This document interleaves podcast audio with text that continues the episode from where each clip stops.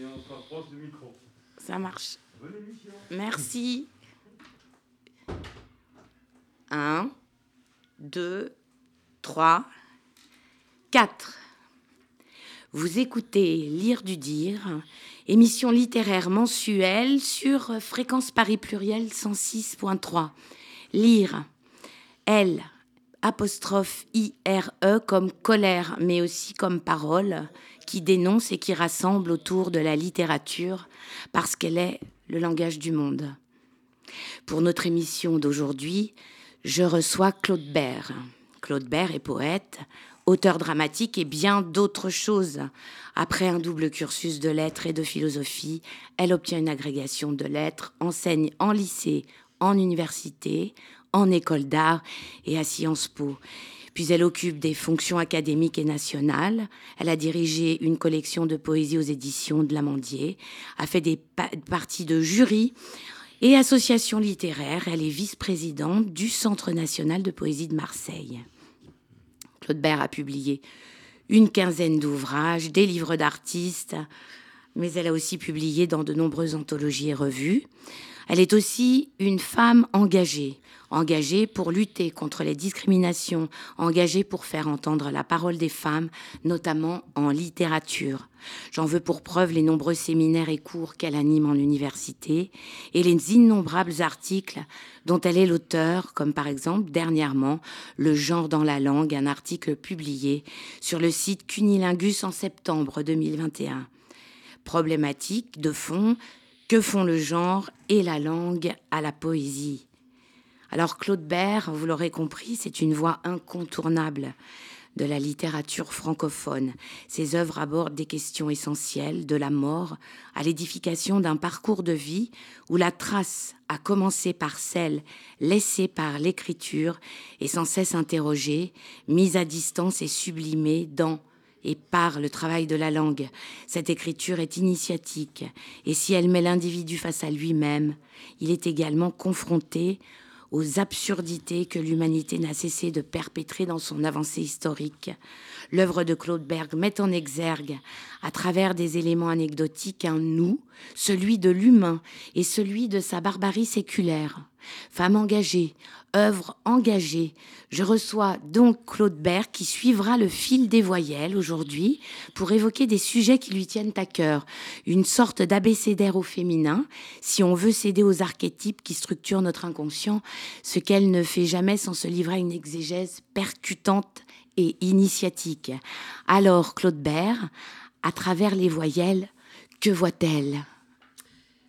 Eh bien, merci hein, d'abord de me recevoir, de tout ce que tu viens de dire. Juste une toute petite correction, je ne suis plus vice-présidente du Centre international de poésie de Marseille. Je l'ai été un temps, je reste au conseil d'administration, mais je ne le suis plus. Mais enfin, ça, c'est pas très grave, mais c'est quand même pour préciser les choses. Euh, alors, on alors le, a. le A. Le A. Ah ben, écoute, je crois que je, je, laisse un peu aller comme ça euh, immédiatement ce que ça évoque. Et il me vient deux mots. Alors, je crois que j'ai fonctionné par couple. C'est bien fonctionné par couple. Magnifique. Amour, art. Voilà, les deux mots qui, moi, euh, euh, me viennent à l'esprit parce que tous deux sont une expérience sensible. Tous deux sont de l'ordre de l'expérience. On ne peut pas transmettre de façon abstraite ni l'expérience de l'amour ni celle de l'art. On ne peut que les vivre. Euh, ensuite, parce que dans l'amour, il y a de l'art. Il y a un arte amoureuse, comme je dis dans la prima donna, qui est un. La prima donna, c'est un, évidemment une pièce de théâtre. Euh, et donc, cet, cet art amoureux, c'est aussi bon, ben, un art de vivre, bien évidemment. Et euh, il y a dans, dans, dans l'art, peut-être, je dirais pas une forme d'amour, mais en tout cas une forme de rapport à l'autre, hein, qui, qui, qui, qui, est fondamentale et qui est aussi de l'ordre de la création. Dans un cas comme dans l'autre, dans l'amour comme dans l'art, euh, on crée d'abord mm. et on s'adresse à l'autre. On est dans le rapport à l'altérité. Voilà, et moi, j'aurais pu dire altérité aussi. Tu vois. Ah oui, trois. J'aurais pu euh, mélanger ces trois termes, amour, art, altérité. Et j'aime beaucoup ce terme d'altérité, comme chez Lévinas, quoi, qui, est, euh, qui est le fait qu'au fond, la conscience de soi, ce que l'on est, s'enracine dans, dans la reconnaissance de l'autre et dans l'expérience de l'autre. Et je crois qu'aujourd'hui, c'est une chose à rappeler fortement. Fortement. Il n'y a pas de jeu sans tu. Non. Voilà, et je pense que l'art, pareil, c'est une expérience de l'autre. Et quand tu regardes une œuvre d'art, tu fais l'expérience de l'altérité, tu rentres dans un autre monde, etc. Donc l'amour et l'art sont des expériences d'altérité. Donc je les, mis- les ai mis à la lettre A. Et puis toutes les formes d'amour, à Eros en premier, naturellement. Oui. Parce que non, mais parce à la fois l'érotique, la passion, euh, parce que c'est aussi la pulsion qui, ça. sublimée, hein, selon Freud, donne la pulsion créatrice. Oui. Donc euh, ensuite philia, ben, philia, cet amour, euh, cette amitié, cette camaraderie, cette empathie, on dit aujourd'hui, qui lie les êtres humains et qui permet de faire société. Et même agapé, c'est-à-dire finalement les trois sortes d'amour grec, hein, qui est euh, agapé, c'est plus loin, cette espèce d'amour plus spiritualisé et qui, euh, qui est dans, dans l'ordre de la générosité. c'est plus proche de la compassion bouddhiste, de la caritas chrétienne, etc. Moi déjà, je m'en tiens à Eros, à Philias, c'est déjà deux piliers suffisants pour, euh, je pense, essayer d'avoir un peu de justesse et un petit peu de justice. Voilà, déjà là. Et puis agapé, c'est euh, une, un- une utopie, une- voilà. pas une utopie, mais un élan vert. Voilà ce que je mettrai sous les mots, sous, le mot, sous le- la lettre A. Ah, Voilà. très bien. Il y aurait d'autres choses, hein, mais c'est cela, qui m'est venu. Très bien. Et euh, est-ce que tu as associé un texte euh, aussi avec euh, cette lettre et ces, et ces mots de amour, d'art? Alors, j'ai associé quelques textes comme ça à toute allure et en venant dans le métro, euh, parce que bon, il faut improviser sur cet abécédaire, sinon c'est pas très. Euh, alors, ce qu'il y a, c'est que euh, bon, sur l'art, il n'y en aura pas. J'en ai fait beaucoup, j'en ai beaucoup écrit, Mm. mais ce n'est pas du poème. C'est Mm. du texte, soit du texte critique, soit du poème associé avec. J'ai beaucoup travaillé des, les livres d'artistes. Il va en sortir un d'ailleurs bientôt avec Jean-Yves Cousson. Donc, euh, j'ai beaucoup, beaucoup travaillé ça. Mais ça, ce sont des textes de poèmes qui sont mis en, en parallèle, pas en parallèle, en, en dialogue. Moi, Ouais. j'aime bien les livres de Mm. dialogue, le terme de livre de dialogue avec, euh, avec euh, une œuvre plastique. J'ai fait Paysage de cerveau Ouais. avec les photographies d'Adrienne Hart. Euh, j'ai qui fait sont, avec. qui sont euh, extraordinaires, les photographies d'Adriana. Je pense qu'il va ressortir Paysage de cerveau. Ah, Il va être réédité parce qu'il est épuisé, tout Ouais, simplement. hein. Euh, et donc, euh, il va ressortir dans, les, dans la quinzaine, dans, enfin, dans la quinzaine, non, dans les mois qui viennent, je sais pas exactement quand. Euh, donc ça, c'est autre chose. Donc, je ne vais pas faire de texte sur l'art, ça ne veut absolument rien dire. non. Euh, ou, ou dans ce jeu de dialogue, parce qu'on n'a pas l'image sous les yeux. En revanche, je vais faire quelques... Parce que l'amour, c'est plus largement encore, hein, c'est l'amour de la vie. C'est ça. je peux dire que j'aurais aimé la vie. Tout- tout- même dans son tragique, dans son ambivalence, Ouais. dans sa dualité. Elle est initiatique, oui, comme, enfin, comme la- le poème. hein. Oui, la vie est. Bon, alors je, je fais lire d'abord, euh, euh, par exemple, un, un court texte qui est de, je vais en lire peut-être un ou deux, je ne sais pas trop. Ah ben oui. Mais euh, le dernier texte de La mort n'est jamais comme, qui est tout de même, donc, qui est paru chez Bruno Loucet et qui est un livre sur le deuil, sur la perte, Ouais. hein, puisque c'est la perte de, de quelqu'un qui vivait avec moi, euh, qui était ma compagne, et puis euh, euh, il y a longtemps, hein, et, mais qui n'est pas un livre triste pour autant. Non. Enfin, les- La, la mort, c'est tragique, c'est autre chose, Mm. qui dit le tragique de notre vie et qui en dit aussi l'éblouissement. Voilà. Donc il y, aura, il y a le dernier texte, et vous, donc on va voir comment je le, je le vois. Le temps sur le cœur épuisant sa durée, il siffle un venin de vipère.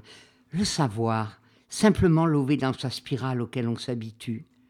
Avant que ne se brisent les chines sur le ciment d'un caveau, gloire à d'où je viens et vers quoi jamais je ne retournerai, à ces demeures provisoires, dénuées de deuil, à la clémence d'un hasard dont rien ne sera mien, pas même la tristesse, mais avant ces débris, à la vie. Mais oui. Eh oui. Et puis je peux lire aussi, alors page euh, euh, 160, alors, voilà, toujours du même euh, texte. Hum, Donc toujours, euh, La mort n'est jamais Toujours comme, paru jamais chez. Bruno Doucet. voilà. Et qui Par est paru en quelle année? Ah ben, c'est-à-dire, euh, c'est la cinquième réédition. là, Voilà, c'est ça. comme. Il a, donc il est paru là il y a deux ans, Ouais. mais il a eu le prix international Yvan Goll en, en 2000. Ouais. Donc c'est un livre à la fois Ouais. ancien et tout récent. Mm. Et est-ce que, ça- Oui, vas-y. est-ce que tu as écrit euh, pendant euh, le, je pense que la, la, la, la, femme avec qui tu vivais était malade. Est-ce que tu as commencé Non, pendant ou après? Elle n'était pas malade? Non, non. Elle souffrait, elle avait, elle était schizophrène. Ah, ah. Ouais, ça, c'est une autre question. Ah ouais. Mais euh, on n'a pas le temps de l'aborder ici, la question de la, de, la, de la souffrance mentale ou de la folie. Elle aimait bien employer le mot folie, justement. Euh, c'est pas, c'est pas la névrose, c'est la schizophrénie. Mm. C'est un- un- une épreuve, euh, ça fait partie de ces épreuves extrêmes, comme la mort, comme la guerre, comme Ouais. voilà, hein, ce genre de choses, qui apprennent justement une posture des souverains maîtres. Ouais. Bon, alors je n'ai pas retenu ce mot puisqu'il n'y était pas là. Et donc, justement, euh, je, vais, je vais faire ce, ce texte-là. Vas-y. Justement, cette ouverture. La nuit, le ciel. Certains soirs, face offerte à la nuit, tu guettais les comètes chargées de vœux rayant le ciel, y croyant sans y croire avec la crédulité de l'espoir consenti à l'insensé, même si nous trahissaient Dieu et les étoiles. Ne tenant serment de rien, ces rocailles venues du lancinant d'un lointain de nous-mêmes autant que de nos yeux, où nous puisions consolation. Le temps que fasse signe au rouet du chariot cette filage d'étincelles dont se découd dans l'œil l'ourlet en cicatrice. C'est courage d'y croire. Pour dérober encore à la barbe d'Orion et au nez de Beltégeuse une innocence d'enfance consumée sur la rétine en simulacre d'espérance. Dans cet ouvert du corps qui s'arpente à son illimité, c'est courage qu'il faut en se sachant mourir.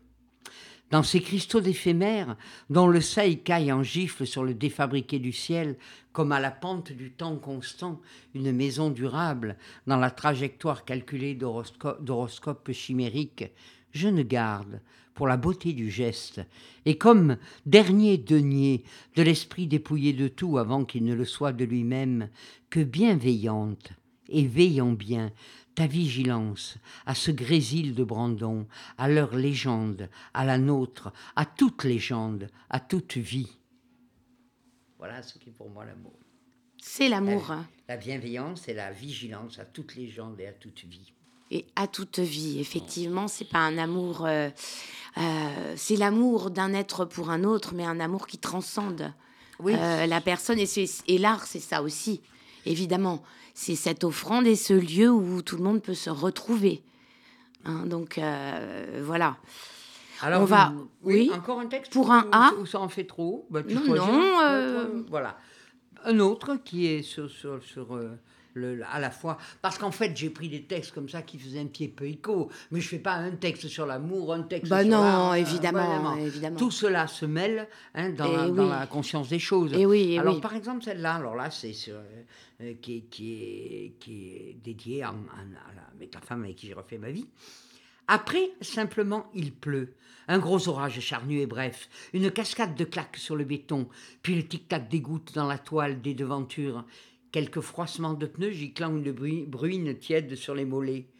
Nous voudrions rester là, éternellement, dans le gris de l'orage, son éteint mat, sa douceur cachée sous un duvet de nuages frileux. Là, nous serions là. Nos mains tiendraient la peau de l'éternité, et nous l'enroulerions autour de nos épaules en manteau de laine, en peau de, brebis-. Il y aurait pour nos âmes immobiles un avenir indéfini et fluide, sans survenue mais sans répétition, une non-cessation d'être, le suc de l'histoire sans la mort, comme une écorce, une soie brodée de fils d'argent, un tubercule de betterave, des diamants de la taille du Kilimandjaro, une dent de requin, un tapis brosse devant la porte. Rien, quoi, sauf l'essuie-main des mots.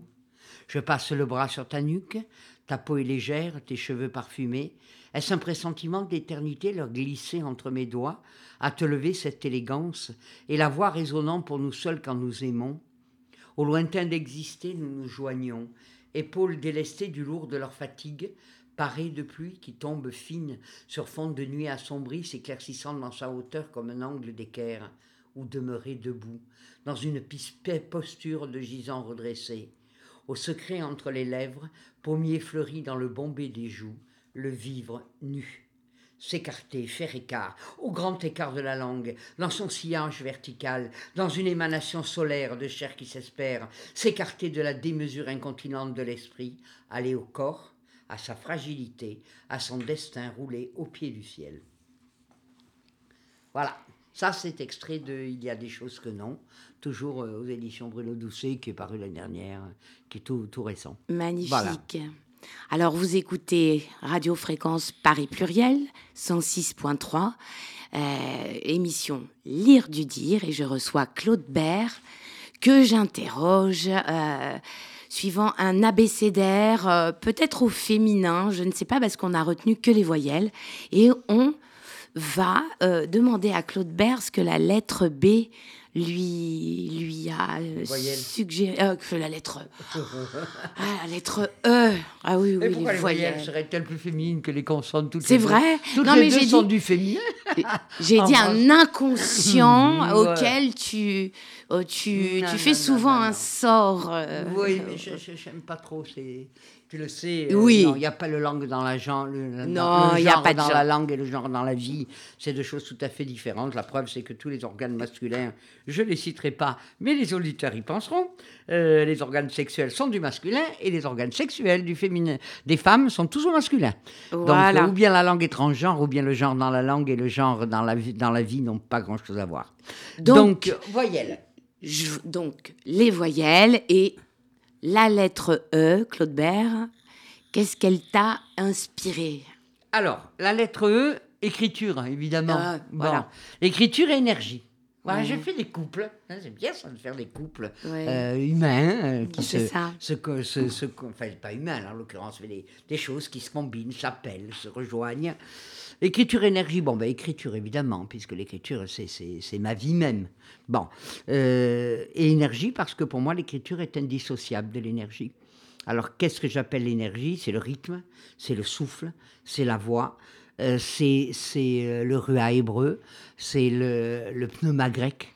C'est-à-dire, vous avez vu, là, j'ai, j'ai- as lu, j'ai, j'ai- enfin, je fais des alternances, hein, justement, entre des textes très brefs, très serrés, euh, et des textes longs, très Ouais. amples, dans lesquels il y a justement euh, un souffle, hein, un souffle vital, un souffle, euh, l'expire.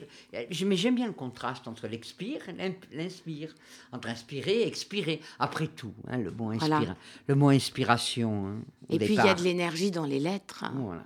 Ça, je sais Ça, pas. c'est dans les sons, dans Ah, les dans lettres. les sons, oui. Dans les sons, vois, oui. dans les sons. Euh, dans les sons. Mais tout à fait d'accord avec toi. Mais euh, dans le, le, le mot inspiration, par exemple, je ne l'ai pas Ouais. retenu parce que c'est un mot un peu vieilli, mais c'est dans le sens poétique, mais il a une- une- un, autre, un sens tout à fait concret. Mm. Inspirer, c'est respirer. Tout Voilà. simplement. C'est le premier temps de l'expiration et après on expire. Et c'est assez intéressant que inspirer euh, bon, ben, a donné l'inspiration, la création, etc. Alors que expirer, ça veut dire mourir. Il a expiré. Donc, qu'est-ce que c'est qu'un poète inspiré? C'est un poète vivant.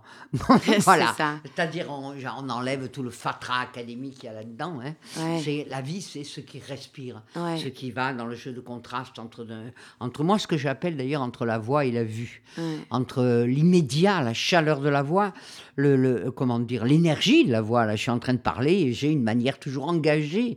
La voix, c'est un engagement, engagé au sens du corps engagé. Hein Euh, c'est toujours un engagement du corps, le poème.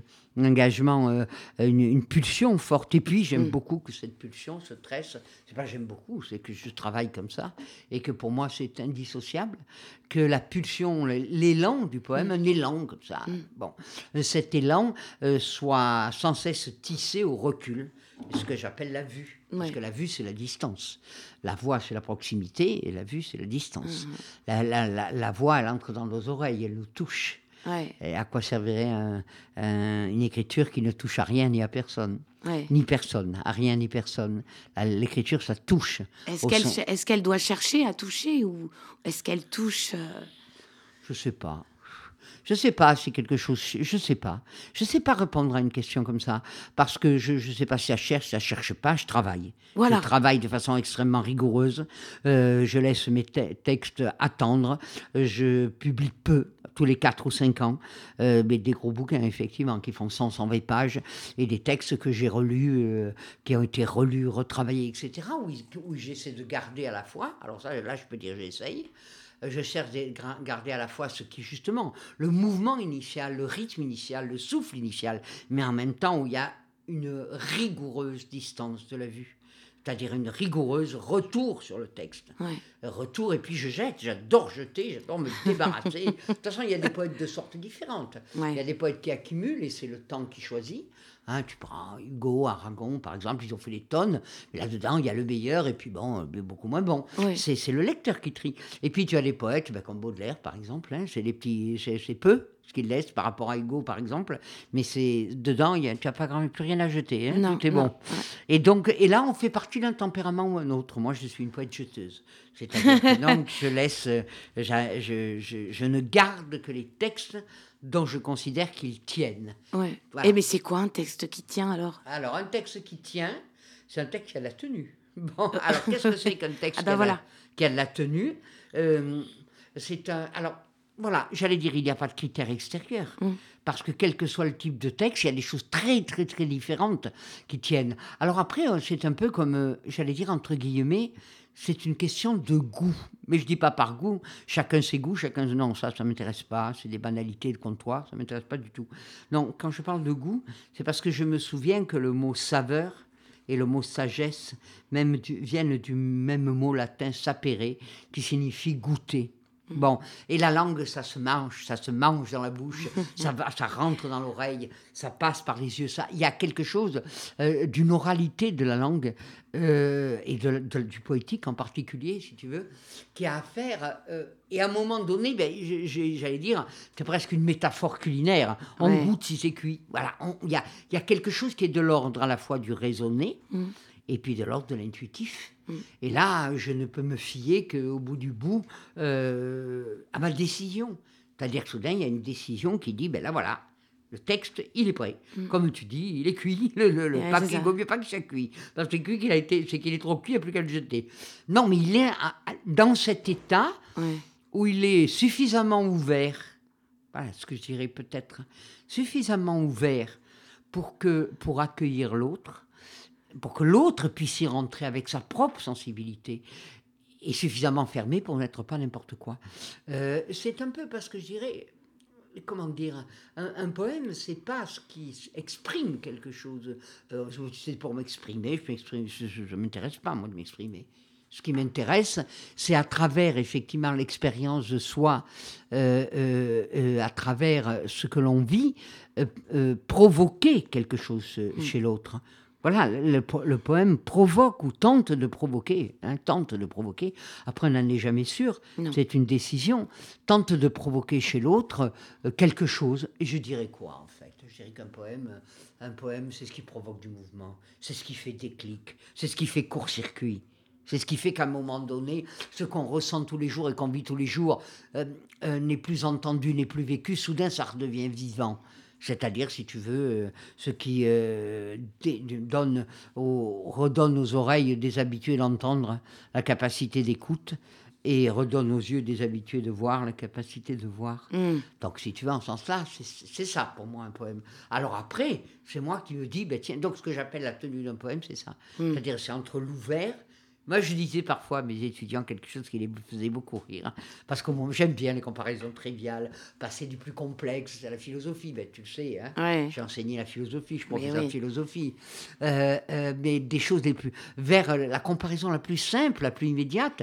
Et je disais quelquefois, euh, vous savez, une- un, un- un poème, c'est comme une chaussure. Il faut que celui qui l'écoute puisse y mettre son pied. S'il n'y a pas le creux où il puisse se mettre, vous parlez de vous rien que pour vous et à vous. Vous vous exprimez, mais Ouais. ça, c'est tout. Mais en revanche, une pantoufle n'est pas une chaussure de ski. Non. Il a quand même une forme, ni un talon, hein, ni des talons aiguilles, ni etc. C'est-à-dire que donc, c'est pas n'importe quoi, n'est pas un test projectif, euh, un poème.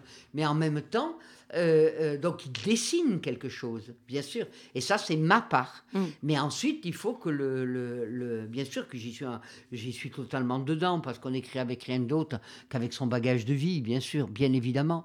Mais il faut que puisse l'autre, que l'autre puisse s'en emparer. Mm. Et j'ai eu l'expérience, par exemple, je pense à ceux qui restent dans le poème euh, Dans la mort n'est jamais comme, euh, qui, où des gens ont vu la mort du père, la mort du frère, de la Mm. sœur, de leur compagne, de leur compagnon, alors que dans le texte, c'est très très clair qu'il s'agit euh, euh, du, du conjoint, de la conjointe, etc. C'est très clair. Mais les gens le lisant, enfin les lecteurs le lisant, se l'appropriaient.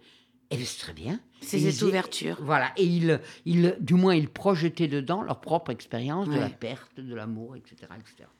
Et elle est, elle est comment elle se, elle se forme cette ouverture? Comment Qu'est-ce qui fait que de, de, de, la, de, de la, du particulier, tu ouvres et tu accueilles le monde, les gens, tu, as, tu les touches? Ben, je vais peut-être dire un texte. Ah voilà. Voilà, comme ça, on va voir. euh, Voilà, J'ai deux, exactement. trois sur le, le, le poème que je définirai de demain. Je définirai, garde bien de définir le poème. Mon poème, Hmm. c'est-à-dire ma poétique. Et tout poète, enfin, il y a des choses qui se rejoignent quand même, hein, mais définit une, po- une, une poétique. et tu nous lis toujours La mort n'est jamais comme, euh, paru chez Bruno Doucet. Voilà. Premier, le, le texte augural, le premier, tout Oui. premier texte.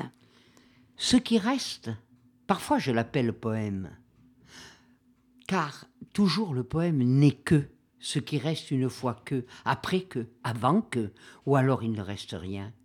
Ce qui reste de mémoire dans le corps et ce qui reste de mots pour dire, une fois tu l'emballement des mots qui s'écoutent, peut-être par défaut, mais c'est le mot qui me reste, comme d'ici où j'écris sans savoir ce qui va rester, ou même s'il va rester, comme par exemple, quand une fois déserté et déshabité enfin le nom, il ne reste que ce qui reste de la soustraction, quand écrire et soustraire, et par ce retrait saisi- saisir, ce peut être parfois ce qui reste de la poésie. Quant à ce qui reste du poème, ou s'il en reste, il m'arrive de m'en inquiéter comme d'une parole de ma mort, tout en sachant qu'elles sont indifférentes, cette parole et ma mort. Je m'en inquiète par sursaut du corps et de la conscience, mais jamais autrement. Sinon la colère m'envahit comme s'il me menaçait, cette asphyxie que provoquent les systèmes avec leurs orthodoxies et leurs anathèmes. Cela est sans doute injuste, mais tant pis. J'ai préféré les mystiques aux dévots et le silence aux dogmes, si bien que je profère peu de paroles, que je ne rature aussitôt après, jusqu'à ce qu'il n'en reste rien, ou presque rien. Cette lacération de beaucoup de ce que je dirais et cette douleur, c'est ce qui reste de mon histoire avec la philosophie.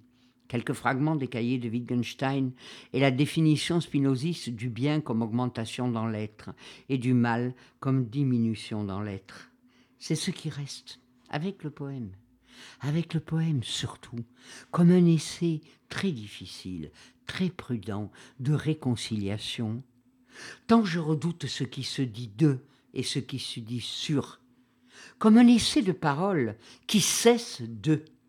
Et cette cessation, ce qui reste, une fois que cesse la tyrannie de la parole, je l'appelle poème. Voilà. Puis le texte continue, et de toute façon, dans ce qui reste, j'entends ce qui reste, écoutant ta mort dans les mots, etc. C'est un tombeau, un poème euh, à- au disparu. Quoi. Et, et- mais là, je ne peux pas le lire en entier, Non. et donc euh, juste ce fragment. Puis qu'est-ce que je, je dirais aussi? Je on, va, dirais pas- que- on va peut-être passer à la lettre I. Et tu... suivante. Bah oui. Voilà, mais je dirais simplement une chose encore. Ah, c'est que j'ai défini le, le poème aussi. Enfin, je définis. Pour moi, le poème est aussi un effort de clarté. C'est Mm. ce qui reste et un effort de clarté. Juste quelques Juste. lignes. Un effort de clarté j'ai fait. J'ai toujours fait un effort de clarté, labourant, foulant la langue de mon pétinement, et à ce labeur de, labeur de labour le poème, dans l'aller-retour de la langue d'un bout à bout d'elle-même, fouillant l'ornière, par une de ces prémonitions de l'encens à l'insensé, mémoire d'un futur et anticipation du passé plus que de l'avenir, au fond du sillage sillonné de veau, dont je ne sais le son qu'en glossolalie de langue, brisée, déchirée, défrichée de ce recreusement, par cet aveuglement, paradoxalement, phare de vigie mais phare de bambou, cassant, craquant et de paille dans un ouvert de terre noire, j'ai fait un effort de clarté, comme sachant qu'il allait falloir aller dans la plus grande nuit, etc., etc. Voilà. Donc c'est comme ça que je parlerai du poème. Vous écoutez Fréquence Paris Pluriel 106.3, émission littéraire Lire du Dire. Et je reçois Claude Bert qui euh, aborde les voyelles de l'alphabet aujourd'hui. Et nous en sommes à la lettre I. Alors, I, Claude Bert. Alors j'ai continué, j'ai fait des couples. hein. Donc ouais je, vais, je vais faire des couples. Comme ça c'est bien, il y a deux, il y a des contrats, il y a la- de la tension, un mot important pour moi, mais il n'était pas dans les voyelles. La tension entre les choses. Indocile et inachevé. Ah, très joli. Voilà, alors indocile. Bah, c'est la révolte, c'est la résistance, c'est dire non. hein. Tout à l'heure, je lirai euh, le titre euh, Il y a des choses que non, significatif. C'est l'indocilité à tout ce qui euh, euh, peut, vouloir briser, diminuer, je disais tout à l'heure, la diminution dans l'être, diminuer l'être humain. Et pour moi, ça, c'est non. Il y a des choses que non. Voilà. Parole de ta grand-mère. hein. Oui, je, la, je dirai tout à l'heure. Je dirai le... Oui, ben oui, c'est ma grand-mère. Je ne le dirai pas, j'ai qu'à le dire. Euh, C'était ma grand-mère. Ma- Je viens d'une famille bon, de, de- de résistants. hein. Mon père était le commandant René et ma grand-mère euh, euh, était une paysanne des Alpes. Euh, une femme tout à fait simple qui criait- écrivait comme ça se prononce. Elle n'était pas tout à fait analphabète, elle était un peu allée à l'école, mais enfin, elle a plus gardé les chèvres que le reste. Et elle a, il y a un texte d'ailleurs qui lui est dédié. Nous autres, tant que nous sommes, enfin, le, le livre entier lui Ouais, est dédié. ouais. Ben, je vais dire simplement l'exergue, ce- Mais sera oui. beaucoup plus simple. Euh, voilà les- le, début du livre. Mais pas le début, c'est les. Toujours chez Bruno. Doucet, il y a des choses a que des non. Un jour, l'enfant que j'étais, ne sachant guère de quoi elle parlait, demanda à sa grand-mère pourquoi elle avait fait de la résistance. Ma fille, répond-elle, il y a des choses que non. Tu ne sauras peut-être pas toujours à quoi dire oui, mais sache à quoi dire non. Je ne sais pas si j'ai su, mais j'ai essayé. Ce recueil, qui rassemble des textes où résonne l'écho de l'histoire, est dédié à Louise Taon, FFI numéro 18537, paysanne anonyme qui a dit non, et à tous ceux et celles qui partout, à chaque instant, continuent encore et toujours de dire non. Voilà, il y a des choses que non. Hmm. Donc cette indocilité, hein, euh, mais c'est pas une indocilité, euh, comment dire, euh, capricieuse. Je déteste ça. C'est, c'est, une- Hmm. c'est- enfin, je déteste ça. Ça ne m'intéresse pas. Voilà. C'est une indocilité ou une résistance à, à ce qui diminue l'humain, bien sûr. hein. Hmm. C'est quand des valeurs sont en jeu, la liberté, l'égalité, les, les valeurs fondamentales de l'être humain. Celles on- des femmes aussi, hein, qui sont quand même bien C'est l'égalité. diminuées. Voilà. Voilà, c'est la question de l'égalité. Bon, ben là, là ben oui, j'ai tra- j'ai- j'ai- j'ai eu, euh, j'ai fait écrit beaucoup de textes, mais des textes théoriques, hein, du moins des conférences, etc. hein, Pour ce qui est la visibilité des femmes, comme on dit. Oui. hein, voilà, c'est un, ça a été un, c'est un terme qui a été souvent employé parce qu'elles ont été effectivement passées à la trappe et euh, invisibilisées tout au long de l'histoire, et que donc il est grand temps, hein, effectivement, qu'elles soient visibles. Bon, mais c'est une, une inégalité, une injustice majeure de la société patriarcale, bien sûr, euh, euh, parmi, parmi d'autres. Mais celle-là, elle est majeure, parce qu'elle Oui. concerne le monde entier, elle concerne des millions d'êtres humains qui, ont- qui, jouissent, qui, pour certains, je pense aux Afghans, mais on pourrait, penser à bien d'autres, ne jouissent même pas de leurs droits fondamentaux. Non. Voilà. Donc, euh, c'est, c'est, ça aussi, c'est quelque chose que non. Voilà, donc euh, ce sont assez, c'est à ce là Maintenant, je n'ai pas écrit, euh, j'ai écrit de manière plus large euh, sur- autour de ce nom, mais je suis pas, je suis pas très doué par le, pour le poème engagé au premier degré.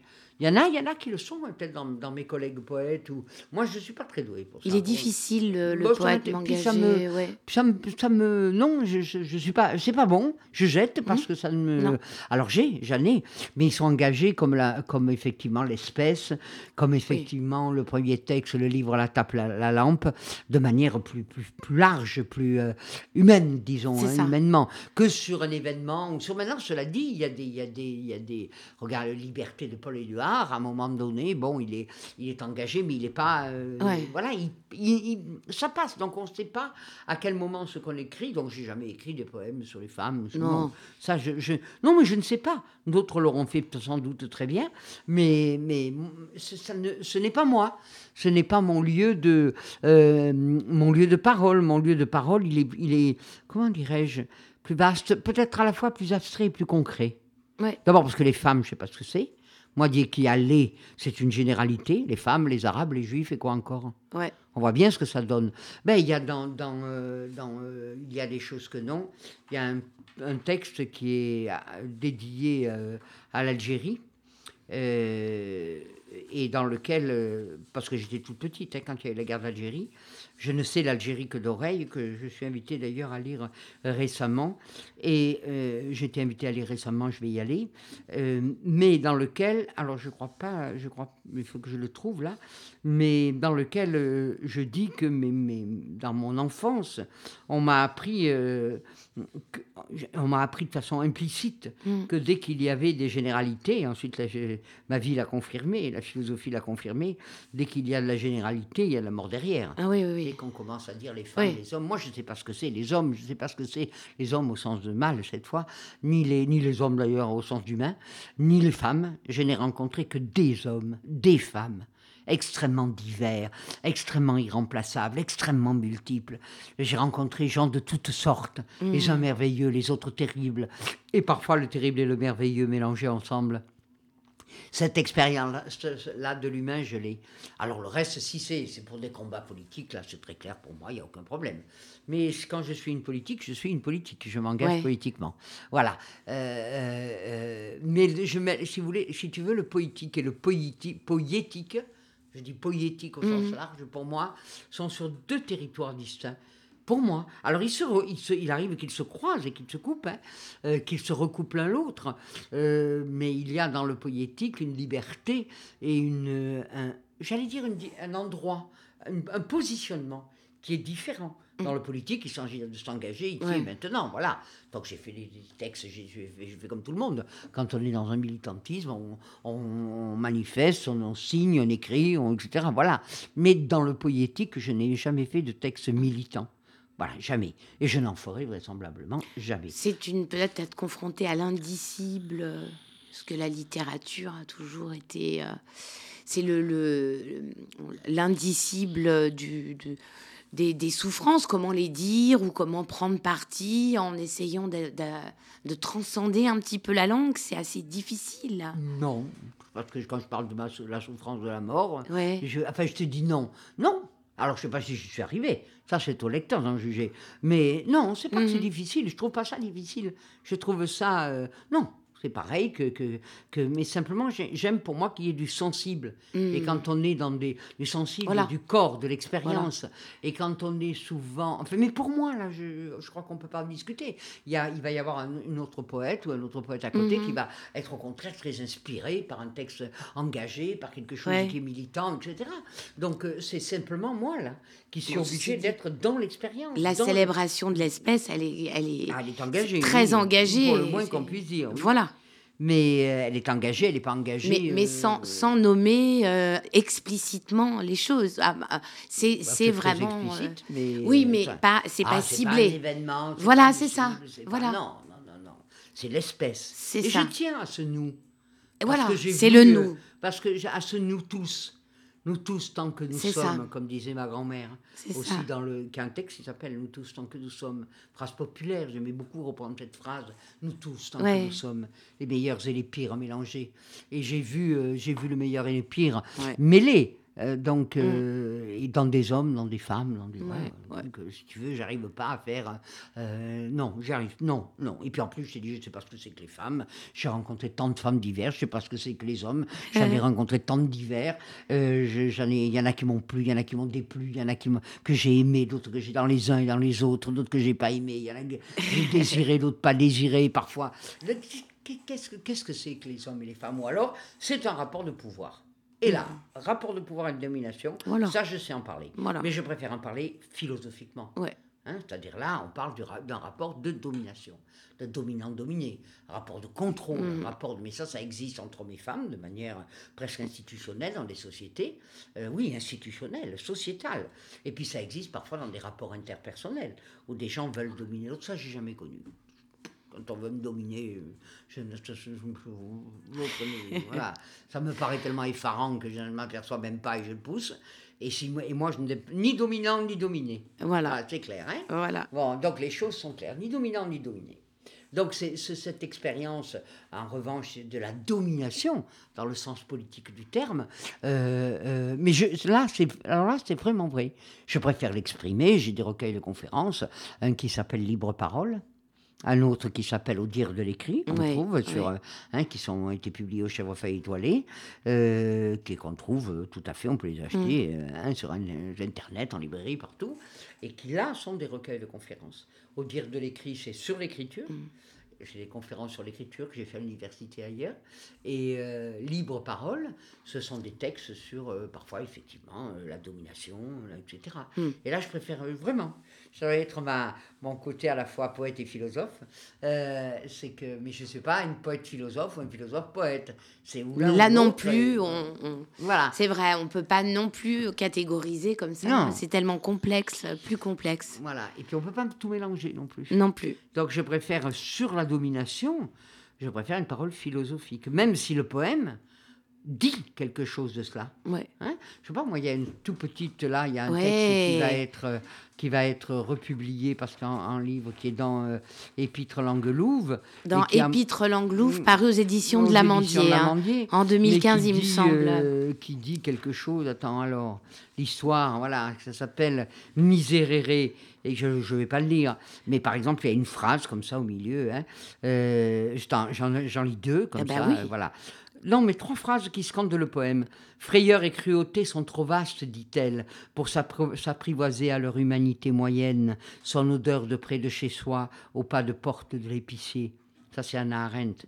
Le mal, Oui. est quelconque, Oui. le mal, est- voilà. C'est pas euh, mons- c'est banal, le mal est banal. De longue, ta- de longue date, dit-elle, les femmes n'ont d'âme que concédée en soumission, et ce chiffon nettoie le sang et la poussière. Donc il y a là, par exemple, mais c'est deux lignes dans Mm. le texte. Voilà, ben, c'est dit, hein, Ah bah voilà. c'est très clairement dit. Ouais. Euh, ensuite, ben, j'ai pris quoi euh, J'ai pris inachevé. Alors, Avec inachevé, est-ce Ben- que tu nous lis... euh, non, tu parles d'inachevé et tu nous lis un extrait? Ah ben attendez, alors je, je- je peux lire. euh, alors l'inachevé, je, vais- je vais oui. aller très vite. Il y a un texte dans, euh, Justement, il y a des choses que non, parce que ça alterne, hein, c'est pas que. qui s'appelle l'inachevé de soi, et qui est. euh, parce que, parce que nous, nous. Tout est toujours inachevé. La vie se finit inachevée. Nous sommes nous-mêmes inachevés. Eh oui. Là, et j'aime bien, j'aime beaucoup cette idée de l'inachèvement, l'idée qu'on ne puisse pas clore, l'idée qu'on n'ait pas une main mise. Heureusement, il y a la mort, la grande égalisatrice, parce que sinon, le délire de contrôle, Ouais. de maîtrise qui est celui de notre époque, jusqu'à la destruction de la Terre, et donc à un jour notre propre destruction, est quelque chose qui m'est insupportable. Alors que j'aime bien, c'est l'inachèvement, la limite, voilà, l'incertain, le lieu de la fragilité de nous-mêmes. Je crois que c'est en se tournant uniquement vers la fragilité qu'on peut faire lien à l'intérieur de nous-mêmes. Voilà pourquoi j'ai choisi ce deux mots- ces deux mots.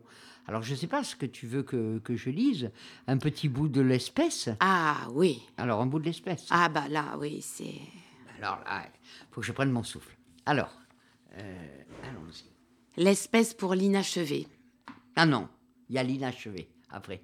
Ah d'accord. Non, non, l'inachevé de soi, c'est autre chose. C'est pas la même. Euh, euh, ah oui, mais on peut dire l'espèce pour qu'elle prenne conscience de son inachèvement. Eh oui. Comme tous ceux de mon espèce, je voudrais célébrer mon espèce, car mon espèce célèbre le tout du tout de mon espèce. Mon espèce célèbre le bonheur et la peine de son espèce, la douleur et la jouissance de son espèce. Mon espèce célèbre la naissance, la mort, les âges, les réparations, les retrouvailles de son espèce. Mon espèce célèbre la joie, l'extase, la souffrance, la folie, l'horreur, les crimes de mon espèce. Mon espèce célèbre les saints, les artistes, les poètes, les savants, les sages, les héros, les rois, les prophètes, les faux prophètes, les bourreaux, les martyrs, les tyrans, les criminels de mon espèce. Ainsi est mon espèce, qu'elle célèbre le n'importe quoi de mon espèce, et qui se réjouit autant de la vie que de la mort de son espèce. Car mon espèce est une espèce qui détruit sa propre espèce. Mon espèce s'extermine au nom du mal comme du bien, du passé comme de l'avenir de son espèce. Mon espèce massacre mon espèce au nom de ses terres, de ses dieux, de son or, de ses croyances comme de ses incroyances. Tout rentre, tout fait ventre dans le carnage de mon espèce par mon espèce. Mon espèce est le meilleur auxiliaire de la mort et des souffrances de mon espèce. Mon espèce étripe mon espèce au nom de l'amour, de la liberté, de la justice, de la vérité et de tous les anciens et futurs paradis de l'espèce. Mon espèce ravage mon espèce au nom de l'humanité comme de l'inhumanité de mon espèce. Mon espèce pollue ce qu'elle invente de plus sacré dans le fumier de mon espèce. Et mon espèce tue et traite les autres espèces comme sa propre espèce. Mon espèce entasse les bêtes qu'elle mange dans des hangars où elles pourrissent vivantes et enferme dans des camps où ils pourrissent vivants les membres de son espèce. Mon espèce viole les femmes et les enfants de son espèce. Mon espèce pend, fusille, bombarde, gaz, démembre, écorche, poignarde les hommes, les femmes et les enfants de son espèce. Ainsi est mon espèce, plus sanguinaire et malfaisante que toute espèce. Même les porcs ont plus de parcelles divines dans leur couenne que mon espèce. Même les porcs ont plus de chances de gagner l'éternité que mon espèce qui martyrise toute espèce, y compris sa propre espèce. Comment peut-on célébrer une espèce aussi nuisible que mon espèce, une espèce oublieuse et avide qui se soumet au pire de l'espèce et anéantit les meilleurs de son espèce pour ensuite les célébrer? Car mon espèce se rachète et achète son humanité en célébrant les victimes de mon espèce, et les tessons de lumière qui éclairent la nuit de mon espèce servent de pardon à la cruauté de mon espèce. Il faut être une espèce décervelée comme l'est mon espèce pour croire qu'un Dieu tout-puissant puisse absoudre ses crimes contre son espèce. Il faut être déboussolé comme l'est mon espèce pour imaginer qu'un quelconque infini puisse ressembler à celui qu'invente à son image la sauvagerie de mon espèce car mon espèce se sert de ses dieux pour mettre à mort les membres de son espèce. Mon espèce peut louer le Créateur de toute espèce, puis au sortir de ses prières, crucifier, lapider, égorger en son nom d'autres membres de mon espèce. Comment croire aux dieux de mon espèce, qui sont les dieux déféqués par la cervelle détraquée de mon espèce? La fente d'infini qui traverse le nom de Dieu dans mon espèce est ramenée à la mesure de la porcherie de mon espèce, et aucun Dieu ne peut ressusciter l'âme de mon espèce, assassinée par mon espèce. Ainsi est mon espèce qu'elle fait endosser à ses dieux la porcherie de mon espèce. Qui sauvera mon espèce de mon espèce? Une espèce qui se gorge de meurtre est une espèce condamnée à la non-éternité de son espèce l'âme de mon espèce, fond comme glaçon entre les mains sanglantes de mon espèce, emportée par sa peur et sa passion de la mort. Car mon espèce passe le plus clair de sa vie à amonceler richesse et prière contre la mort et à se soustraire à la vie pour se donner à la mort. Mon espèce dépense des trésors d'intelligence à se persuader que la mort est la vie et que la vie est la mort. Mon espèce a honte du désir et de la vie auquel elle préfère la putréfaction de la mort. Mon espèce préfère s'insulter par les organes et les actes du plaisir de sa propre espèce plutôt que d'accepter la mort. Mon espèce a une perversion de l'âme infiniment plus grave que les perversions du pauvre corps animal de mon espèce. Il faut être déglingué comme les mon espèce pour s'enterrer vivant dans la mort et vouer sa vie à la mort. Mais ainsi est mon espèce, qu'elle préfère les délires de son esprit malade à la fragilité mortelle de son corps double et duplice est mon espèce, qui martyrise le corps animal de mon espèce par peur de la mort, et se console de la mort contre la chair animale de mon espèce. Car mon espèce se love sous les mamelles des mères de son espèce, et entre les bras et les cuisses des autres membres de son espèce pour oublier la mort. Mon espèce dépaisse les corps des mères de son espèce, abat les vieillards de son espèce, écartèle les femmes de son espèce, arrache les couilles des hommes de son espèce, puis brandit ses trophées pour amadouer la mort. Mon espèce peut le matin bercer ses enfants avec des yeux de biche, aller en éventrer d'autres deux heures après, puis se laver le sang des mains au robinet avant de dorloter de nouveau la progéniture de mon espèce. Ma folle espèce, affolée par le temps infime de son corps, préfère mourir sa vie plutôt que de vivre la durée si courte de son corps. Mon espèce, terrifiée par la mort, se précipite dans la mort par frayeur de la mort. Mon espèce creuse dans sa chair le sillon de la mort, et l'âme de mon espèce dégringole dans le trou du cul de la mort. Ainsi est l'instabilité effrayante de mon espèce, pétrie de nuages et de fanges, et qui remplit de nuages et de fanges la fosse de la mort. Si je pouvais, je sortirai de mon espèce, mais je suis de même espèce que les autres membres de mon espèce. Comme tous ceux de mon espèce, je loue et vitupère mon espèce. Mon effroi devant la cruauté de mon espèce fait de moi un membre commun de mon espèce qui se distingue par l'amour et la haine de son espèce.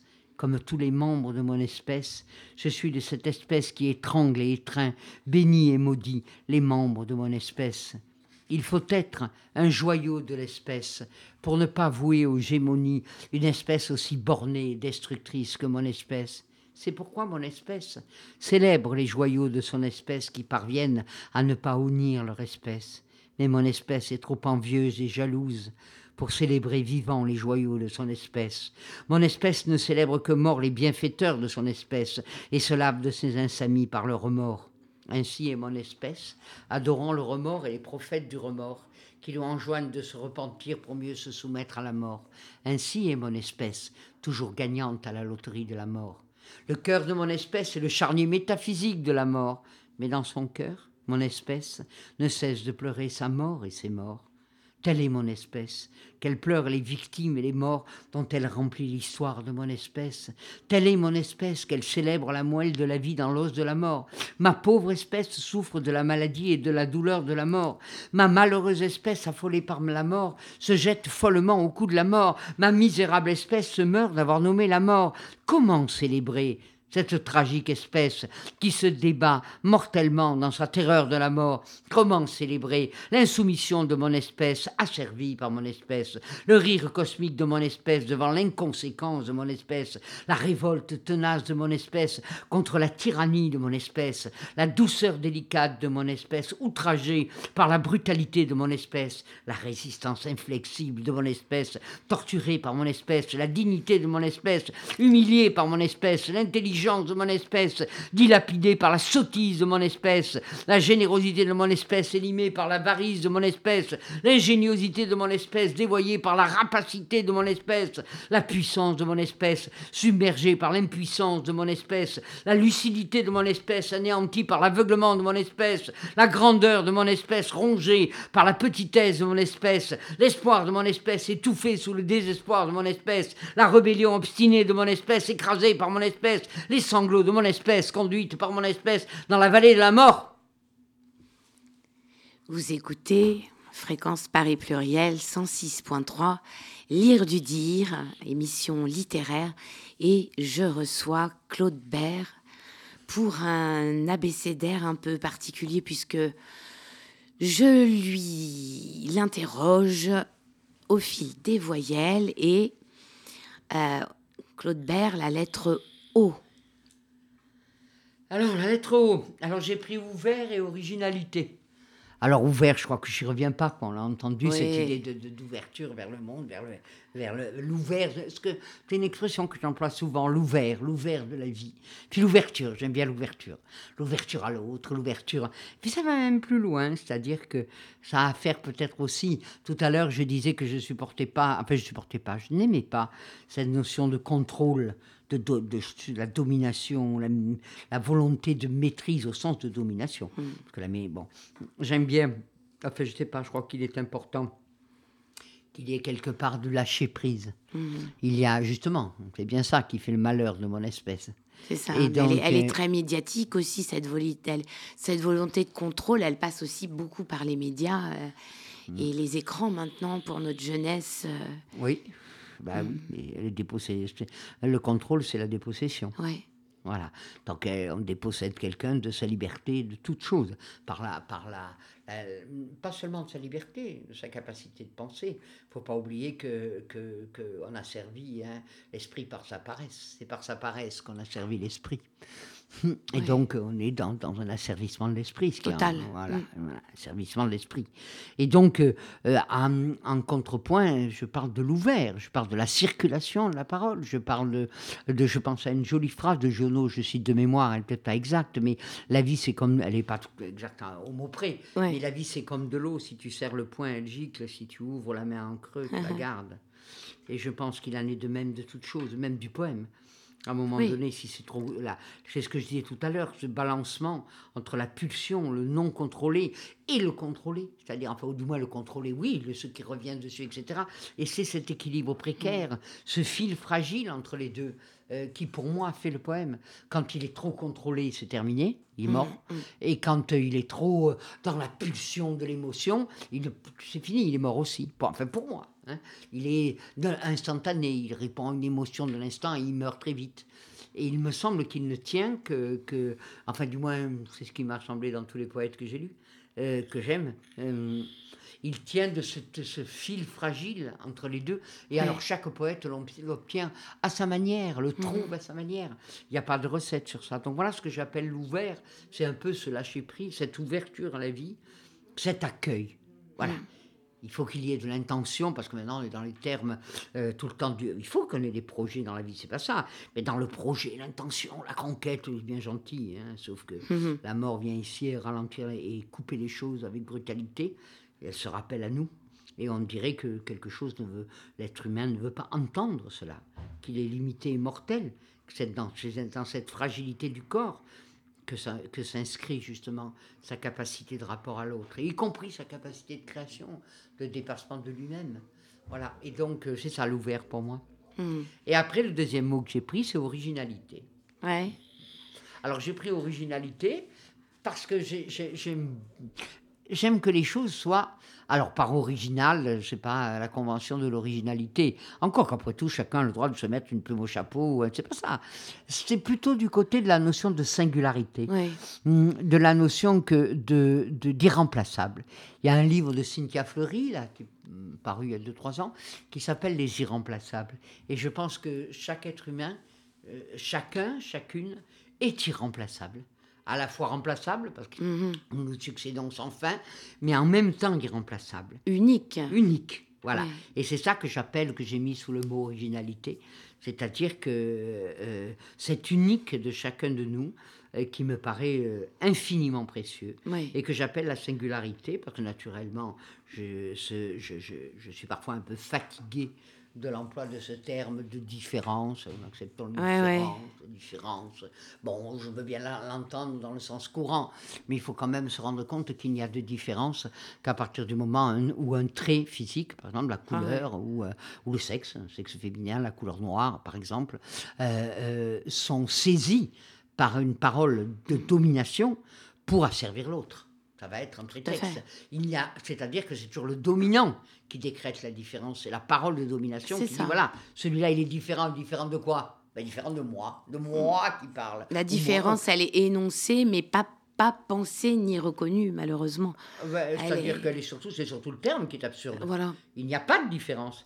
Il n'y a que différence par rapport à. Donc, euh, il, il n'y a de. di- Si tu veux, Il y a une singularité, mais Voilà, pas une il y a différence. voilà, c'est-à-dire que le Et terme. ça, de c'est di- énorme. Le hein, terme de c'est- différence est un terme euh, de- ambivalent. Voilà. Il n'y a de différence que quand une société l'inscrit comme, comme tel. Exactement. Voilà, et c'est un discours dominant qui, est- qui inscrit le différent. Je me souviens. Mais chose- pas la singularité qui c'est pas la n'admet pas. singularité. Je donne un exemple Voilà. tout simple. Voilà, quand j'étais prof de philo, Mhm. je me rappelle, c'était l'époque où on disait est-ce que l'homme euh, euh, est-il l'égal de la femme, la femme l'égale de, enfin du moins la femme l'égale de l'homme. Et j'écrivais au tableau, tout simplement. Moi, j'aimais pas, j'aime pas les discours moralisateurs. Ça ne marche jamais. Non. Il faut penser. Et j'écrivais l'homme est-il l'égal de la femme? Et donc, les- mes, étudiants, aussitôt, mes élèves, quand j'étais en terminale, à l'époque j'avais 30, 25, 30 ans, hein, 25 ans, ils, ils m'arrêtaient, ils me disaient, Madame, vous vous êtes trompée. Ah bon Et pourtant, la phrase L'homme est l'égal- est-il l'égal de la femme ou la femme est-elle l'égale de l'homme sont les mêmes d'un point de vue de la logique. Et ils le voyaient tout de suite. Ouais, ouais. Alors pourquoi l'une est-elle disciple La femme est-elle l'égale de l'homme Et l'autre n'est-elle pas disciple? Et c'était fini. C'est-à-dire que là, devant l'étonnement, rien qu'un tout petit mouvement syntaxique, c'est-à-dire qu'il voyait bien comment la différence était posée en un sens. La femme était différente de l'homme, mais pas l'homme différent de la femme. Le référent, si on peut dire, le patron de l'humain, au double sens de maître et de patron, euh, patron comme un patron de couture, était là, l'homme au sens mal, bien sûr, au sens vire, euh, euh, et il le voyait tout de suite. Et après, c'était facile de détricoter l'idéologie, etc. C'était tout simple. C'est pas la peine de faire un discours moralisateur. Non. Ça allait beaucoup plus vite. Pourquoi? Parce que ça montrait bien que la différence ne, ne, ne fonctionne que par rapport à une référence. Mm. C'est pour ça que je préfère le terme de singularité. Voilà. Parce que je suis aussi différente de, de toi que toi et de moi. Je suis, et semblable d'ailleurs, parce que nous sommes tous semblablement humains. Je suis aussi différente d'un homme qu'il est, qu'il est différent de moi. Nous sommes aussi semblables, parce que je peux. Et puis, parce que dans la notion de singularité, hum, comment dire, les similitudes et les écarts, Ouais. les échos et les écarts se, se conjuguent à l'infini. C'est-à-dire que je peux avoir tel trait commun avec tel, tel, tel homme qui passe et qui peut être tout à fait euh, noir, arabe, chinois, j'en sais rien, moi. Ne serait-ce qu'une chose aussi simple. Ouais. Regarde nos groupes sanguins. Ouais. Quand nous recevons un groupe sanguin, euh, euh, ça peut être qui le même groupe sanguin, il peut se trouver dans n'importe quel homme de la planète. Donc nous avons une similitude essentielle. Nous sommes de la même espèce humaine. Ça, c'est le trait commun. Et pour le reste, nous sommes singuliers. Singulier. Et voilà, pourquoi je tiens, j'ai pris ce mot d'originalité, au sens, euh, c'était pas originalité, hein. et puis quand même, dans l'écriture aussi, je, je tiens à ce que l'écri- comment dire Autrefois, on appelait ça le style, maintenant on appelle ça l'écriture. Euh, le style, c'est l'homme même, au sens de l'être humain lui-même. Ben oui, Bah c'est-à-dire que pour moi, je, enfin, je pense que si tu veux, dans, dans ce que je, il vient de paraître Mm. pas mal de textes sur moi, sur mon, enfin sur mon, sur moi non, sur mon écriture, pas moi, hein, moi ça m'intéresse Mhm. pas. Sur mon Tu écriture, y es pas dans ton écriture m'intéresse pas de le savoir. Non. Non. Voilà. Mais alors pas du tout. Bien sûr que j'y suis, c'est moi qui l'a fait, mais ça ne m'intéresse pas. C'est comme ça. des enfants qu'on met au monde. Êtes-vous dans les enfants que vous faites? Bien évi- évidemment, oui. À la fois parce qu'il y a de vous euh, géné- génétiquement, mais aussi parce que vous les avez élevés. Vous, bon, ben moi, je produis de l'écriture. On élève des enfants, mais après, ils vivent leur vie. Voilà. Donc, mon écriture, une Ouais. fois qu'elle est faite, elle vit sa vie. Ça. Elle n'a rien, rien à faire de moi. Voilà, et, et ça m'intéresse pas du tout qu'à travers elle, on s'intéresse à moi. C'est l'ouverture. c'est voilà. L'ouverture du poème et de l'œuvre. Oui, c'est pas un marchepied, mon écriture. Je suis pas là pour m'asseoir sur elle. Exactement. Donc, euh, donc, si tu veux, c'est cette. euh, Mais par contre, en revanche, moins, j'ai, j'ai- il m'importe qu'il y ait une sonorité qui me soit propre. Voilà. Un, un son, un, un mus- on dit Mm. parfois une musique, chez Roche, chez Proust, etc. Quelque chose qui fait qu'on reconnaît quelque chose. Ta singularité. Ma singularité, ou du moins la singularité de cette écriture. Et là, je peux pas, je n'ai pas à me plaindre parce que Non. euh, non, tout ce qui a été, tout ce qui est dit, je te dis écrit sur moi parce qu'il y a des, des travaux à l'université, etc. Pas mal de choses. Bah oui. Et donc notamment avec l'apparition de Mu, le Mm. dernier livre Ouais. qui est paru, euh, Mu qui est paru aux éditions Pures, euh, qui travaille sur, euh, dans lesquels il y a un propos tout le temps sur la singularité de l'écriture. ouais. Et ça, ça, ça, ça me fait, c'est une chose qui me fait plaisir, Mm. qu'elle soit singulière, qu'elle ne qu'elle soit singulière. Mm. Parce que, dit Montaigne, qui suit quelqu'un ne suit personne, il ne trouve rien, voire il ne cherche rien. Donc je n'ai jamais suivi quiconque. Euh, je suis dans mon temps, bien sûr. hein. On écrit toujours en écho et écart les écritures passées et les écritures présentes, bien évidemment. Bon, je ne suis pas, euh, je viens après des écrivains, après, après, après Rimbaud, après Mallarmé, après Michaud, après etc. Tout ça existe dans ma tête. Je suis à une époque de, dans une langue, dans une culture. Ça aussi, il ne faut pas l'oublier quand Non, même. non. Euh, tel, tel écrivain qui écrit euh, aujourd'hui en Corée ou qui écrit euh, en Algérie n'est pas dans la même, complètement dans la même histoire que moi. Il est en, ar- en arabe, j'entends cette fois-ci, il écrit en arabe. Mm. S'il écrit en français, c'est autre chose. S'il écrit en arabe, il est, dans, il est dans un autre héritage culturel, à un autre moment de cette histoire, ce qui est très important aussi. Tout à fait. Euh, donc, euh, si tu veux, une œuvre, elle est, pour moi, elle conjugue trois termes, jamais deux. Mm. Elle conjugue l'espèce humaine, comme disait Antelme, c'est-à-dire l'humanité et l'inhumanité de nous tous, notre commune humanité, la culture à laquelle on appartient, et qui est toujours mélangée, Mm. qui est toujours faite d'emprunts, de mélanges, mm, etc. L'art nous en montre le modèle, hein, il n'arrête pas de piller, pilloter, disait Montaigne, d'aller, de, de prendre, de donner, de circuler, etc. Mais enfin, on appartient à une histoire de, Mm. l'écriture, de l'art, etc. Et, euh, et la singularité individuelle de quelqu'un. Donc il y a trois termes qui se conjuguent. Mm. Voilà, pour moi, c'est Ouais. ça qui est important. Voilà. Alors, on est sur Fréquence Paris Pluriel, 106.3, et je suis avec Claude Bert. Et hum, alors, la lettre U, Alors, Claude Bert alors j'ai retenu deux, deux mots. J'ai fait des doubles, j'ai fait comme ça. Pour des- lire du dire, hein. doubles, J'aime pas les doubles. J'aime pas les doubles. Je vais dire encore, tu sais, j'aime pas. Je, parle trop vite quand on, quand on parle trop vite. Non, j'aime bien faire ça soit deux comme ça. Ça peut être en tension. on est- voilà, ça crée tout de suite une possibilité de parole. Alors j'ai retenu univers, utopie. Voilà. Alors univers, bah oui, hein, parce que mais ça, ça m'importe beaucoup. Ouais. Univers parce que nous sommes euh, euh, les, les parties d'un tout. J'ai un texte tout à l'heure. Nous sommes euh, euh, un élément parmi un grand tout. Nous sommes qu'un fragment de la vie. Mm. J'aime beaucoup la phrase d'Hippo- d'Hippocrate. Tout respire dans tout. Mais oui. Voilà. Et donc nous sommes, nous sommes que partie du tout et partie de l'univers. Nous ne sommes que des, des- des poussières dans l'univers, poussières d'étoiles, des poussières dans l'univers. Et je crois que cette conscience d'être partie d'un tout, d'être qu'un des éléments du vivant, est fondamentale pour, pour un, un- un respect de tout le vivant, de tout l'univers. Or, il y a une espèce de... de- il n'y a pas une espèce, ça c'est venu d'un religieux, euh, d'une idée religieuse mais mal comprise aussi. hein. Les mystiques le comprennent autrement. Mais les dévots comprennent jamais rien, par définition. Euh, bah, euh, oui, C'est Ah, la définition même du dévot. Il prend les choses à la lettre. Voilà. Mais quand c'est l'idée d'un, de quand on le prend dans les, c'est, l'idée que l'homme serait le roi de la création. Nous sommes rois de rien du tout. Nous sommes simplement euh, un élément, un, un moment. Je un que moment, nous un, comme petit moment, un petit moment de la comme création. ça se Et profile. qui peut-être aura une fin, justement. s'il ouais, est, s'il ouais. est assez stupide pour se croire euh, euh, le tout de la création. Et j'aime, beau, beaucoup donc ce, enfin, ce mot d'univers, pour moi, euh, ça représente évidemment, ça, ça, ça ramène Mm. à cette conscience d'un tout, le Tao. Il y a beaucoup Bah, aussi bien la sûr. pensée du Tao, la pensée Extraordinaire. Voilà. C'est cette idée que nous ne sommes que dans le mouvement de l'univers. Et puis en même temps, ça me ramène à la respiration, à ce que je disais tout à l'heure. Pour moi, un poème, c'est toujours en tension Ouais. entre, deux, entre deux mouvements. La vie est indissociable de la mort, la, dualité, la constitution même du monde.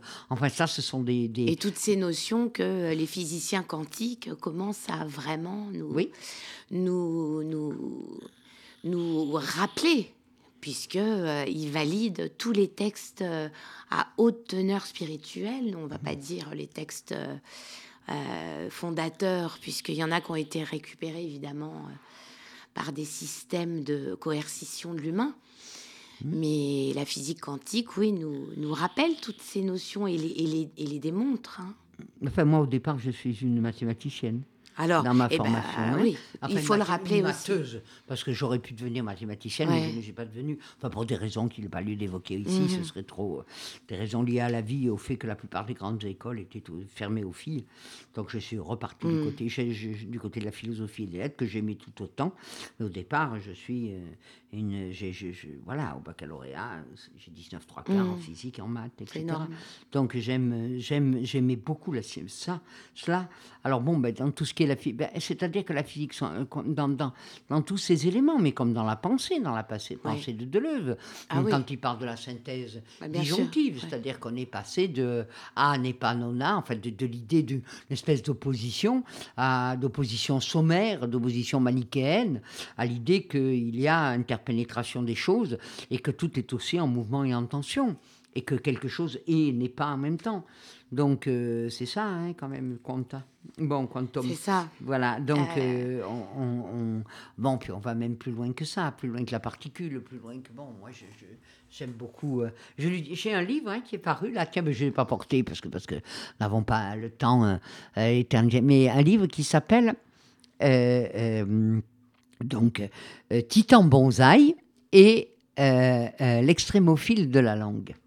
Titan Bonsaï, l'extrémophile de la langue. Bon, alors, c'est un livre parce que j'ai fait, j'ai fait euh, un stage, enfin, pas un stage, une résidence d'écriture auprès de Nathalie Carrasco, physicienne, euh, donc la ouais, grande ouais. physicienne française. Et elle, elle ré... Pourquoi Titan Bonsaï? Parce que dans, a, elle a refait sur, euh, euh, Terre, dans une, à peu près grand comme la pièce où nous sommes ici, euh, une machine qui reproduit l'atmosphère de Titan. Donc voilà, donc Titan bonsaï, Mhm. parce que vu que Titan fait plusieurs fois ça, la Terre, là il est vraiment un bonsaï Il est de un Titan. bonsaï, comme on dit, voilà. Et l'extrémophile de la langue, c'est le poème. Mhm. Qu'est-ce qui est à l'extrême de la langue? À l'extrémophile, donc celui qui aime vivre dans les extrêmes, c'est le poème.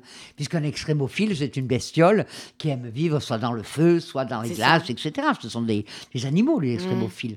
Bon, des animaux ou des parties, ou des, des comme les, des, les cellules euh, qui vivent dans des milieux extrêmes. Bon, donc j'ai ce texte, euh, Titan Bonsaï et l'extrémophile de la langue. C'est un texte qui est, c'est aux éditions Les Lieux Dits, avec d'ailleurs des photographies d'Adrienne Hart. Oui. C'est un, un livre dans lequel il y a ce jeu permanent, euh, euh, à la fois je, dis- bon, je dis des choses, mais il y a un jeu permanent du poème avec la science, sans Mm. arrêt.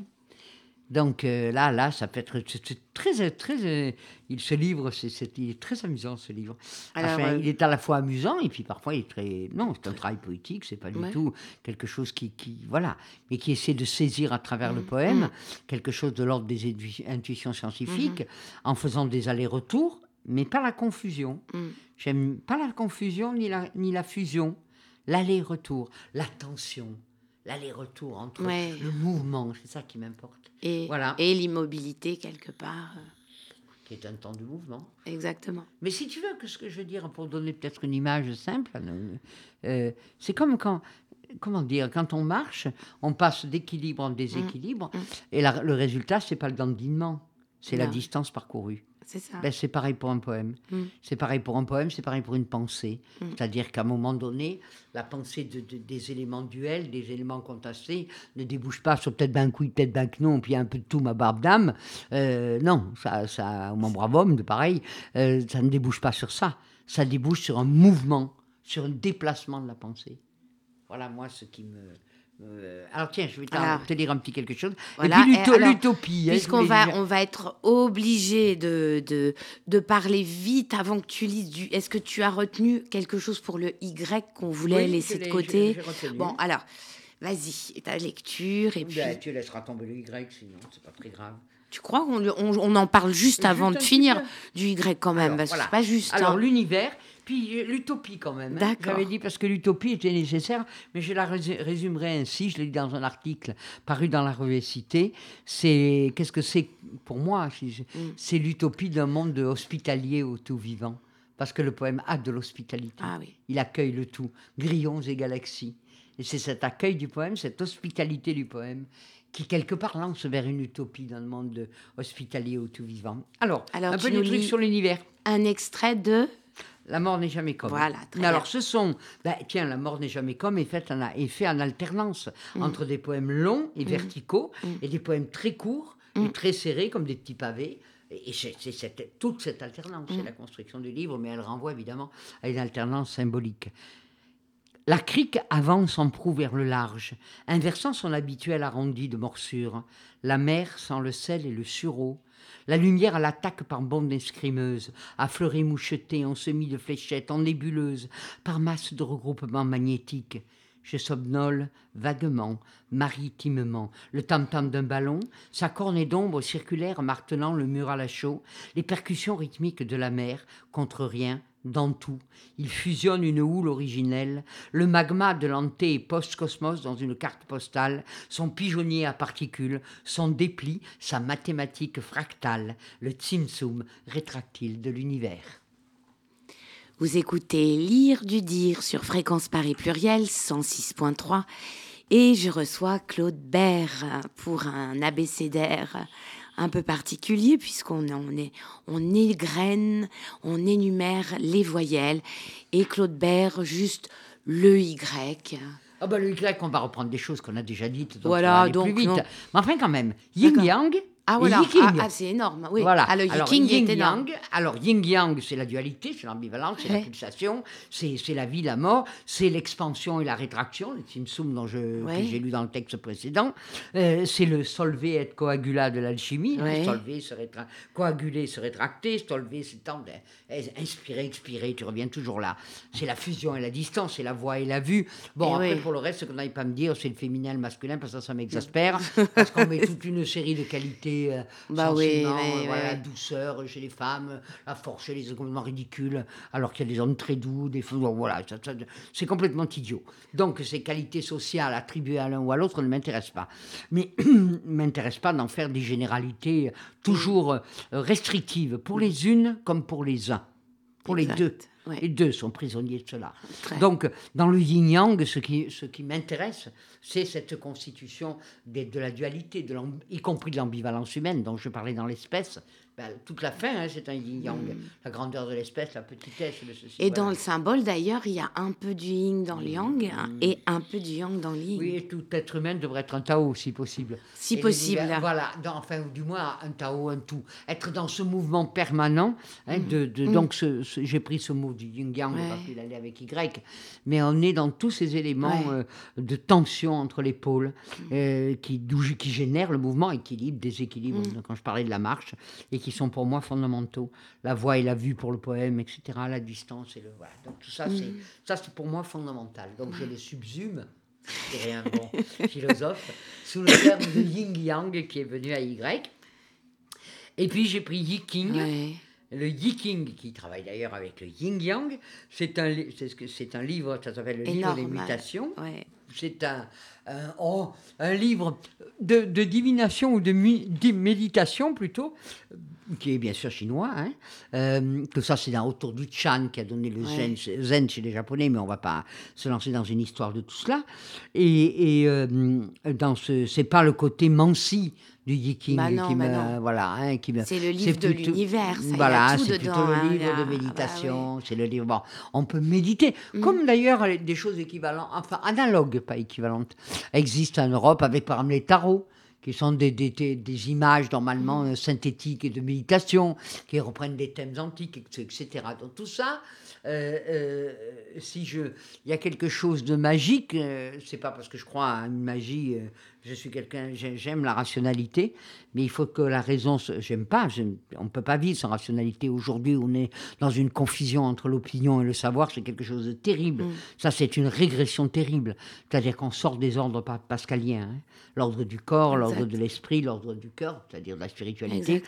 Tant qu'on les mélange pas, ça va. Mais quand on confond, on commence à confondre l'opinion et le savoir, c'est une régression terrible, terrible. civilisationnellement parlant. Et c'est ce qui, oui, Bah c'est oui, c'est nuisible, c'est c'est terrible. C'est mortel. Mortel, tout. Voilà. C'est quelque chose qui est mortel, qui est toxique et mortel. Toxique. Donc euh, la, la raison est souveraine dans le domaine de la raison, mais elle n'est pas l'absolu. Donc c'est, il faut que la, la raison n'épuise pas le monde. Pour employer un, nous avons aussi du sensible. Mm. Nous avons aussi. Alors tu as parlé de spirituel tout à l'heure. Moi je préfère peut-être le mot de transcendance. Mm. Comme ça il y a dedans, il n'y a pas de croyance. Il est galvaudé, Euh, le mot spirituel, malheureusement. Non, mais il peut y avoir, non, mais il peut y avoir une spiritualité. euh, j'en- J'entendrai par là, c'est tout simple, Mm. on prend des grands mots. Cette dimension qui en l'homme le dépasse. Voilà. Voilà. La conscience de cette dimension, de ce qui en l'homme la dépasse. Alors, chez les uns, ça s'emplit de croyances. Chez les autres, il n'y a pas de croyance dedans. Dans, le, dans tout ce qui est le taoïsme, le bouddhisme, il n'y a pas euh, de Dieu personnel qui. Dans les mono- monothéismes méditerranéens, les trois monothéismes, il y a un Dieu dedans. Bon, mais ça, chacun, euh, là, ses croyances, je n'entre pas là-dedans. Euh, euh, ce qui est intéressant, c'est quand ça se parle en termes d'ouverture en termes de pensée d'un sensible ou d'un sensible enfin, au sens du le sensible pas d'une perception du monde euh, qui ne se résout pas dans la rationalité et on ne peut pas parler de poème sans parler de ça Non. c'est-à-dire dans le poème, il y a cette dimension que tu as appelée tout à l'heure initiatique, si je me souviens bien. Hein, si on entend par initiation le fait simplement, l'initiation c'est une expérience. Une Oui. expérience, voilà, tout simplement. C'est une expérience euh, du monde euh, qui implique le tout de nous, le corps, l'esprit. euh, ah bah, certains diraient l'âme, moi je préfère dire que le cœur, comme ça Ouais. c'est plus, hein, c'est, plus Mhm. neutre et ça permet à, à- ça correspond mieux à ce que je ressens, c'est-à-dire euh. La bienveillance du côté du cœur, la, la rigueur et, Mm. la- le discernement euh, du côté de la raison, voilà, et la- le, le- le sensible, la sensation, la jouissance du côté du corps. Alors je vais peut-être lire un seul texte. Voilà. Et ce sera Et le, voilà. le dernier. C'est-à-dire le dernier texte de, De Mu, qui est Mhm. paru aux éditions Pures, qui est un drôle de, de texte, j'en dis un mot quand même. hein. Parce que c'est un récit euh, dans lequel s'incrustent des poèmes qui passent du récit au poème et d'un Mhm. récit très. Très je ne peux pas parce que il faudrait lire le, le, le- le texte en entier. Alors, et dedans, euh, dans ce texte, ça passe parfois du récit au poème, de la, de la parole scandée à la parole narrative. euh, et ça raconte à la fois un séjour qui me rappelle mon enfance et peut-être le bilan d'une vie. Donc Oui. ça, c'est à chacun de le découvrir. Mais je voulais lire là simplement le dernier texte sur ce yiking euh, qui clôt l'ensemble. Alors, euh, ça s'appelle, et ce sont des sonnets. Voilà, des sonnets contemporains, bien sûr. Collines, cou et crâne. Les collines et leurs chaperons de hautes cimes vigilantes et sourcilleuses ressemblent à la conscience, penchant attentive son front sur la poitrine, cou rembourré de voix furtives qui s'adressent à son profonde gorge étroite. Qu'ils se tendent vers un tout près de visage ou le très loin de l'étoile du berger déclinante, toujours cou, c'est cou sa peau tendre et plissée, sa clique de vertèbres articulées. Quelle rotation espérée de la nuque, au-delà, au-delà des 180 degrés d'horizontale aux deux épaules, même si en rêve, le crâne tourne à son pivot au-delà du mi-parcours et l'œil d'éveil à 360 degrés dans un zodiaque de figures motrices.